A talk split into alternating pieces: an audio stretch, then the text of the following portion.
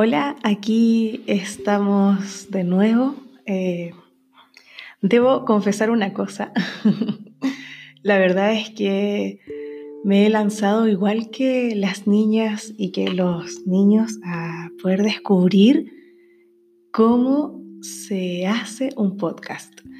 Y está siendo una experiencia muy interesante, súper entretenida, muy intuitiva y la verdad es que llegué y me lancé así, sin más, porque nunca va a existir el tiempo perfecto para hacerlo, ni tampoco las condiciones necesarias se van a dar aquellas que yo tengo en mi mente o que tenía en mi mente. Y, la verdad es que, que ese momento exacto quizá más que algo súper, súper, súper programado, eh, está de la mano de lo espontáneo. Y esa espontaneidad es la que me hace poder comenzar eh, la grabación de ahora, este episodio, de esta manera, porque creo que, que una de las cosas que he podido ir aprendiendo de los niños, las niñas y sobre todo de los adolescentes es que tienen esa energía vital para poder arriesgarse, para atreverse y bueno, para indagar y explorar. Así es que así comenzamos el episodio de hoy. Los episodios anteriores tienen algunas sorpresitas que te invito a que puedas escucharlas y descubrirlas por ti mismo. Y hoy día voy a compartir otra narración eh, de este espacio de la educación cósmica que se desarrolla tanto en la educación Montessori en primaria, de 6 a 12 años, y es una narración a la que le tengo un especial cariño, y, y el relato es el siguiente. Se llama La Gran Invasión. Hace millones de años, antes de que hubiera árboles y flores, antes de que hubiese ranas y salamandras, antes de que hubiera insectos, la vida existía solamente en los océanos y en los mares. La tierra se encontraba estéril y vacía. Dentro del tibio y seguro abrazo de los mares, las plantas florecieron, las algas, las bacterias, los hongos y miles de tipos de algas marinas y los animales florecieron desde los primitivos protozoos unicelulares hasta los multicelulares. Esponjas, corales, erizos, estrellas de mar, cangrejos y langostas, trilobites, anémonas, amonitas y cientos de tipos de peces. La vida floreció en el confort y seguridad de los océanos. Pero la tierra estaba vacía y estéril. Las montañas y los cerros estaban estériles. Así estaban también los valles y las planicies. En todos lados había rocas áridas, arena y barros secos, y el viento soplaba polvo por todos lados. Cuando el sol brillaba tan caliente y hervía, quemaba el terreno la tierra se agrietaba y se partía. No existía sombra sobre la faz de la tierra. Cuando la lluvia caía fuerte, rompía la arena y la arcilla y se la llevaba arrastrando en un sinnúmero de riachuelos y arroyos. No había plantas que detuvieran la arena y la arcilla en su lugar. No había polvo viviente sobre la faz de la tierra. Conforme la vida vegetal se asomó desde el confort, el calor y la seguridad de los océanos, vislumbró un fantástico tesoro. La luz dorada del sol por todos lados y mares de dióxido de carbono. Sus ojos nadaron y sus cabezas giraron con el asombro y encantamiento de aquello. El mundo vegetal deseaba y soñaba con este gran tesoro. No existía vida en la tierra, aunque las algas cubrían las orillas de los ríos y los lagos en unas cuantas pulgadas, a donde llegaban las olas y las mareas para mantenerlas húmedas. sin agua el sol las hubiese frito, aún a poca distancia del agua. Los grandes líderes del reino vegetal citaron a sus líderes comerciales, a sus poetas y científicos, las mejores mentes en cada campo a una gran reunión. Las citaron a un concilio. Hay una gran oportunidad, dijeron, un premio sin comparación para aquellos suficientemente valientes y creativos que lo puedan ver. Existe la oportunidad de conseguir luz del sol sin fin, dióxido de carbono a cubetadas y la gratitud para siempre de todo el mundo vegetal.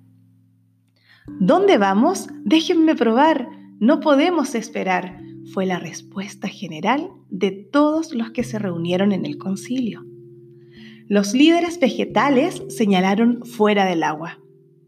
Mirad a la tierra, mirad lo que hay ahí, luz solar y dióxido de carbono en provisiones sin fin. Una gran, obscura desesperanza descendió sobre el concilio. Las gigantes algas marinas, que habían crecido a más de 100, de las que se hubiese esperado tomaran la iniciativa y fueran las más valientes, fueron de hecho las más tímidas y negativas. De ninguna manera, eso es un suicidio colectivo, es una verdadera locura. No nos verán hacer algo así. No se puede hacer y no se podrá hacer jamás. Eso dijeron las algas grandes y se marcharon de allí. Fueron las pequeñas algas verdes las que al final desarrollaron un gran plan. Uno supondría que esto era de esperarse, ya que eran las únicas valientes para salir del agua a la orilla de los mares. Supongamos, dijeron las pequeñas algas verdes, que nos acostáramos de costado, así de lado, y la mitad de nuestros filamentos crecieran dentro del agua y la otra mitad creciera hacia la luz. Los filamentos creciendo hacia abajo nos podrían sostener con fuerza y cerca del suelo y a la vez sacar nutrientes de la tierra. Y si todas nos quedásemos así, juntas, y nos protegiéramos por medio de pequeñas esporas cubiertas por una capa protectora, esto seguro que podría funcionar. De todas maneras, vale la pena intentarlo. Los líderes de las plantas no tenían otra opción y decidieron dar a las pequeñas algas verdes una oportunidad. Así, las algas verdes se organizaron, hicieron dos o tres pequeñas adaptaciones y se marcharon fuera del agua en pequeños grupos compactados para comenzar el gran experimento. ¿Funcionó? ¿Qué crees? ¿Habrá funcionado este experimento? Bueno, fíjate, sobre el suelo del bosque, observa en lugares húmedos, mira las rocas y las piedras y encontrarás pequeños líquenes. Estos líquenes son las algas adaptadas y fueron las primeras plantas que vivieron en nuestro planeta. Imagina ahora ese paisaje árido con arrugas de pelusa verde en cualquier lado donde se juntara el agua. Estas áreas de pelusa verde fueron las cabezas de playa de la gran invasión de la Tierra. Pero estas algas pequeñitas no habían terminado su trabajo.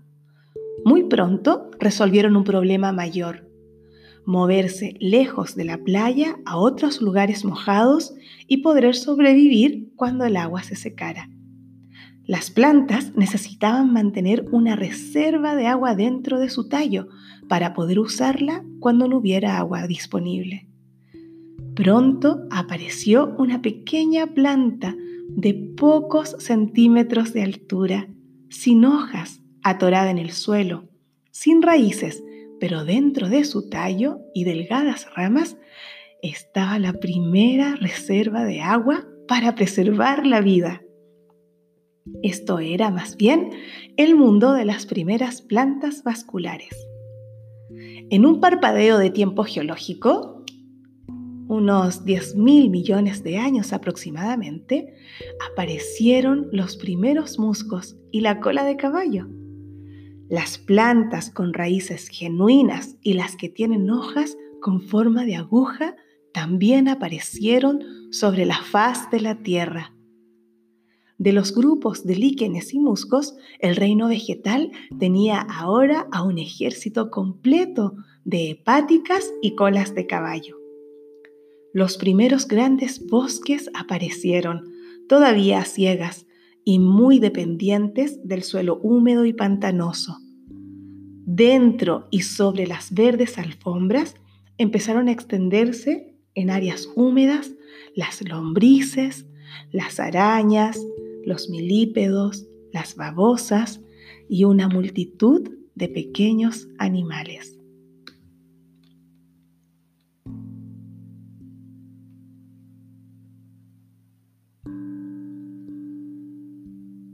Esta narración se llama La Gran Invasión y en muchos de los ambientes preparados de 6 a 12 años es una narración, un relato muy especial porque abre un sinfín de posibilidades de investigación, de exploración, de experimentación hacia muchos espacios del conocimiento, hacia muchos saberes, pero especialmente hacia la botánica. Por eso es un relato muy, muy especial. Si quieres recordar el orden en que se presentan las grandes lecciones de educación cósmica, las lecciones intermedias y las narraciones como estas, te invito a que escuches los episodios anteriores. Y nosotras, pues nos veremos muy pronto.